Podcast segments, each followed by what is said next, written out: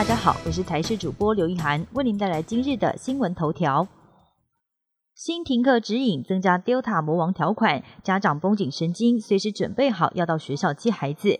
新北幼儿园确诊疫情扩大，确定是 Delta 病毒株。为了防堵这传播力超强的病毒攻势，台北市最新宣布停课指引，只要校园有师生出现 Delta 病毒确诊个案，全校就会停课十四天。班上有接触者，也要启动一到五天的预防性停课。对此，家长与老师都认为新的指引其实很容易停课。而家长团体则建议，北市双薪家庭比例偏高，政府相关配套措施一定要跟上，否则家长除了请防疫假之外，更可能面对工作不保或者是生活困难的状况。学者呼吁全台应该要重返回三级警戒，开放长者混打。新北幼儿园群聚案经定序结果是 Delta 病毒，引发国人恐慌。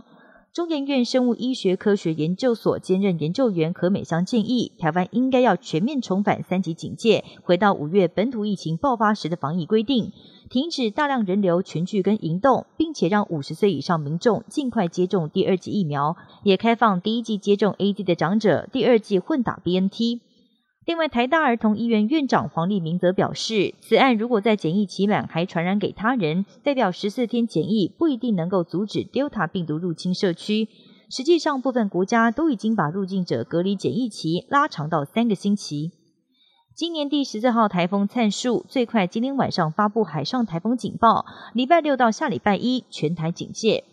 灿数台风只花三十六小时就转为强台，目前台风中心在鹅銮鼻东南东方大约一千一百七十公里海面上，而依照目前路径来看，今天晚上到明天清晨就会发布海上台风警报。至于是否发布陆上台风警报，气象局表示不排除，但还是要观察台风的后续动向。灿数台风六日两天最接近台湾，礼拜六东半部跟南部会先开始下雨，礼拜天则会影响全台。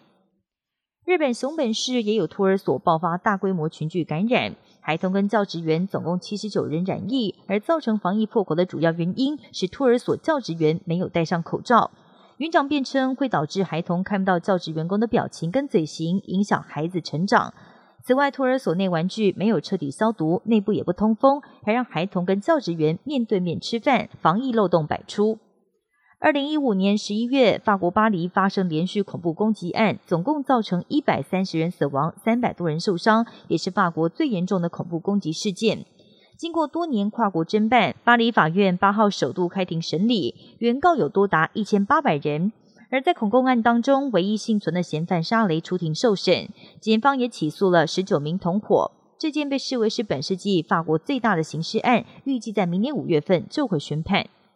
泰国机器手臂上阵，让可用疫苗提升百分之二十。由于泰国最近疫情严峻，为了加速疫苗接种，并且解决疫苗荒，泰国朱拉隆功大学研发出一款疫苗自动抽取机器，可以精准又快速，并且安全的把 A Z 疫苗分装到注射器中，四分钟之内从 A Z 疫苗瓶中抽取十二剂疫苗，比起先前手动抽取的十剂要多出两剂。这也表示，原本只能供应一百万人的 A Z 疫苗，现在透过机器取代人力的方式，就可以供应一百二十万人，也让疫苗接种率提高百分之二十。这款机器手臂目前已经在大学疫苗中心运行，并且计划大量出产，支援疫苗接种中心的医护人员。